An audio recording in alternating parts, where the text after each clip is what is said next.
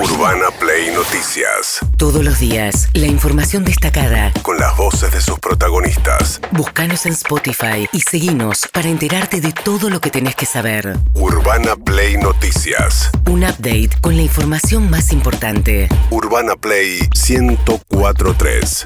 Una nueva experiencia.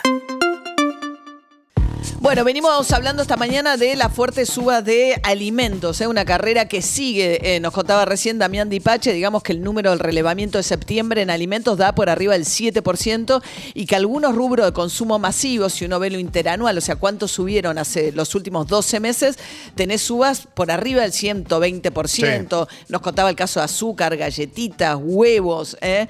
En ese contexto, el presidente de la Federación de Almaceneros de la provincia de Buenos Aires, Fernando Sabore, decía... Hoy llegaron nuevas listas.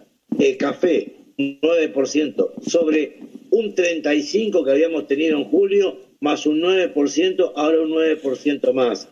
Todo lo que es lácteo de todas las empresas aumentaron entre un 9 y un 12%.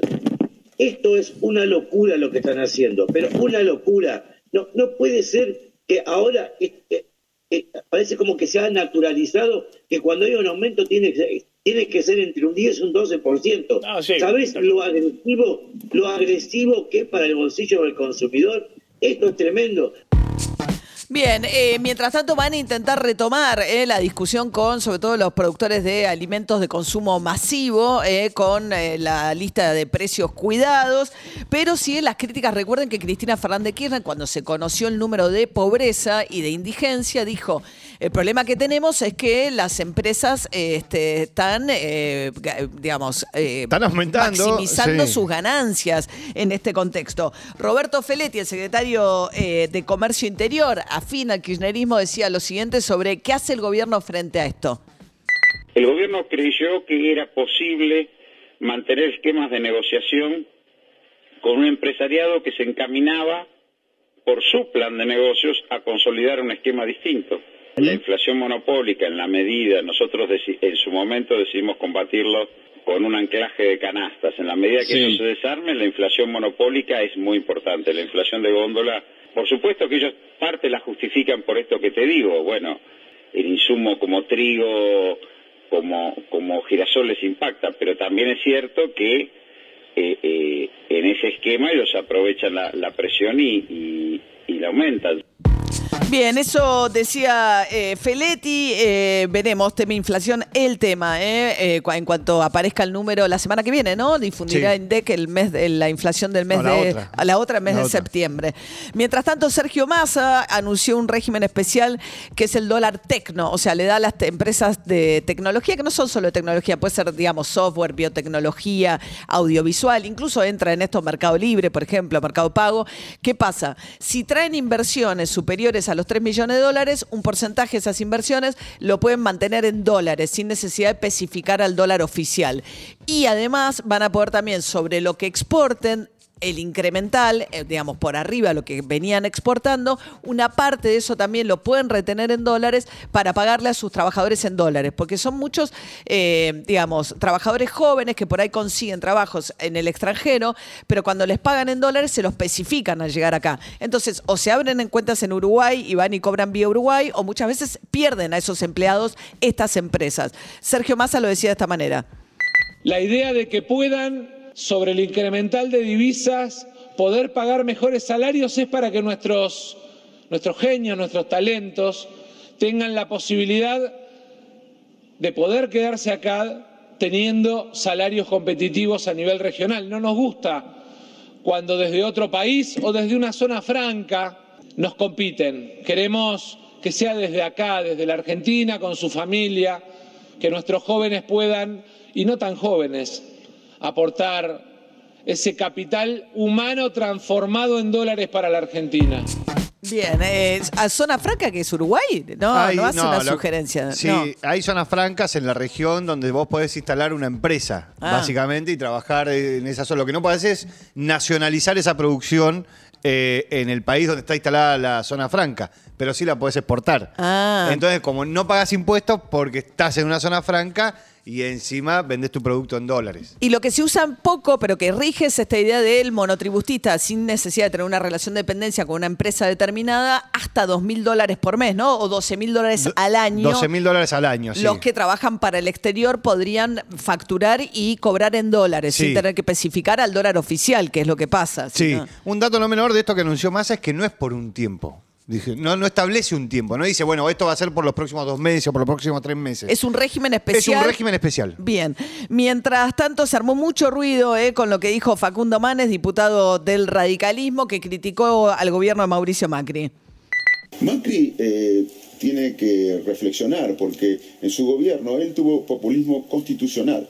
Hubo operadores que manejaban la justicia, que influían en la justicia. Eso es populismo institucional. También hubo eh, datos de evidencia que se espió a gente incluso de su gobierno. El populismo institucional lleva también al fracaso de las naciones. Hay populismo económico, eso lo representa el kirchnerismo, y hay eh, populismo institucional. Bien, eh, no cayeron muy bien las declaraciones de Manes eh, en el PRO, especialmente Miguel Ángel Pichetto salió a contestarle y dijo que él quiere que Macri sea candidato dentro de su espacio.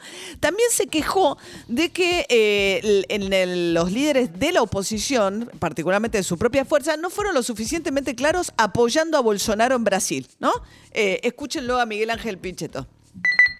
un resultado importante que creo que tiene abierto todavía el final. Yo expresé claramente a la mañana del domingo mi apuesta por Bolsonaro.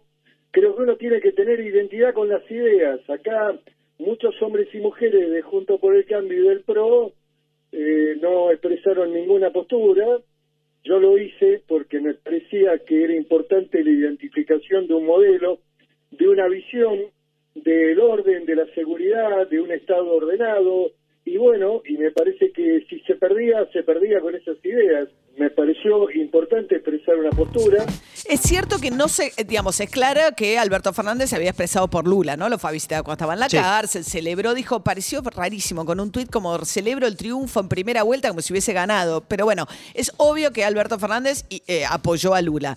Y lo que está diciendo Pichetto, y nosotros, ¿por qué no dijimos nada Sí, sobre por ahí Bolsonaro? porque no están tan cómodos con Bolsonaro. Por ahí porque no todos en Juntos por el Cambio eso, eh, se sienten muy cómodos con Bolsonaro. Exacto. Porque me parece que pasa por ahí la discusión. Lo que está diciendo Pichetto dice, bueno, en Brasil es claro, dice, fue Lula por la centroizquierda y va Bolsonaro por la centroderecha, que es más extrema derecha que centroderecha. Dice, acá tendríamos que hacer lo mismo, dice Pichetto, dejémonos de suplentes y alentando a que vaya una Macri versus Cristina Kirchner y que diriman de una vez entre ellos. También eso lo que hace también, eh, eh, lo, lo que sucede en Brasil, dice, bueno, si vamos a polarizar, polaricemos en serio y cancelemos de una vez por todas uno.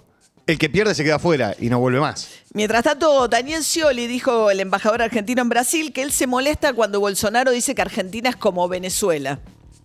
que Bolsonaro, verdad, eh, siempre hace referencia a, a Venezuela, Nicaragua, la Argentina, y yo ya le he dicho varias veces, cortala, dicho que Argentina comunismo y todo.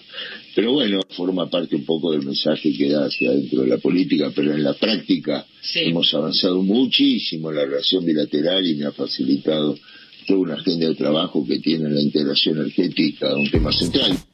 Bien, eso decía Daniel Scioli. Eh, recordemos que el 30 de octubre van a la segunda vuelta electoral Lula contra Bolsonaro. Hay un 20% de brasileños que no votó. O sea, algunos de los votos que necesitan sumar los dos podrían venir de un candidato de centro izquierda que compitió, Ciro Gómez, que fue funcionario del PT, Sí. una candidata más de centro derecha que también compitió, o del 20% de los votantes que no fueron a votar. Lo que ya está definido es un Congreso dominado por la derecha, por Bolsonaro, con un bloque de 99 diputados de parte del bolsonarismo y en el Senado lo mismo, digamos, está bastante fragmentado, pero la fuerza dominante es la fuerza del bolsonarismo que se consolidó en esta elección, que va al balotaje en San Pablo, que podría ganar la gobernación de la ciudad más importante de Latinoamérica y que además se va a ver reflejado en que si Lula ganara la elección igual estaría muy condicionado por la imposibilidad de tener mayorías en el Congreso que acompañen sus políticas. Una un electorado más muy extremo, porque digo, se eligió desde la ministra de la familia, que tiene posiciones religiosas, muy en contra también de la minoría, de las diversidades. Fue el ministro de Salud, que fue un desastre su gestión de pandemia, negacionista respecto de vacunas, etcétera, durante el coronavirus, la pandemia. Fue elegido también eh, para el Congreso. imagínate cuando vaya, por ejemplo, vamos a suponer que gana Lula las elecciones y vaya al Congreso o envía al Congreso algo relacionado con la justicia y uno de los senadores sea Moro. El- Sergio Moro, el Sergio ex Moro, juez que lo claro. encarceló a Lula, que luego fue ministro de Justicia de Bolsonaro, Bolsonaro. y que también fue electo ahora.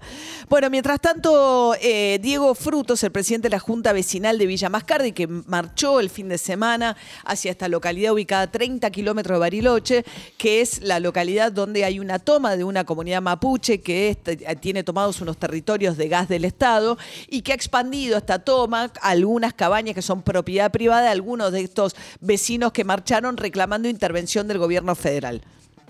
Era más que nada un mensaje al gobierno nacional. Obviamente no pretendíamos llegar al lugar del conflicto, Eh, pero bueno, despertar al gobierno nacional, al señor Aníbal, que se dé cuenta que realmente esto es algo importante, que nunca ha llegado desde hace más de un año, que ya es ministro, y nunca se nos ha acercado. Sí ha atendido a las supuestas comunidades, pero son terroristas, todos ya lo sabemos.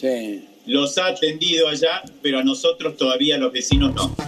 Bueno, hay toda una eh, controversia también acerca de la tipificación de esto como terrorismo, ¿no? Sí. Evidentemente hay un reclamo territorial de un relevamiento de tierras que no se ha hecho. Hay comunidades y grupos que lo hacen de manera más violenta, este reclamo, pero de ahí encuadrarlo como terrorismo es otra cuestión. Este, Sí, básicamente lo, lo- lo- lo encuadran en ese lugar, por ejemplo, sectores como los que representa Pichetto, porque como son agrupaciones que no reconocen al Estado argentino, dicen, bueno, entonces son terroristas porque no reconocen al Estado argentino. Bueno, de hecho hoy salió una resolución Sí. de la creación de un comando unificado de seguridad dispuesta por Aníbal Fernández, buscando de alguna manera en respuesta al reclamo de las fuerzas de Río Negro que vienen pidiendo apoyo de las fuerzas federales, ¿no? Sí, va la Policía Federal Argentina, la Gendarmería, la Prefectura y la Policía de Seguridad Aeroportuaria.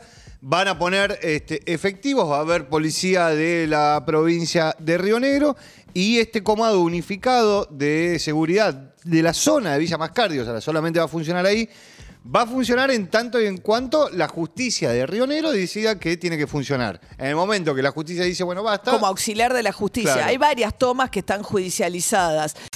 Urbana Play Noticias.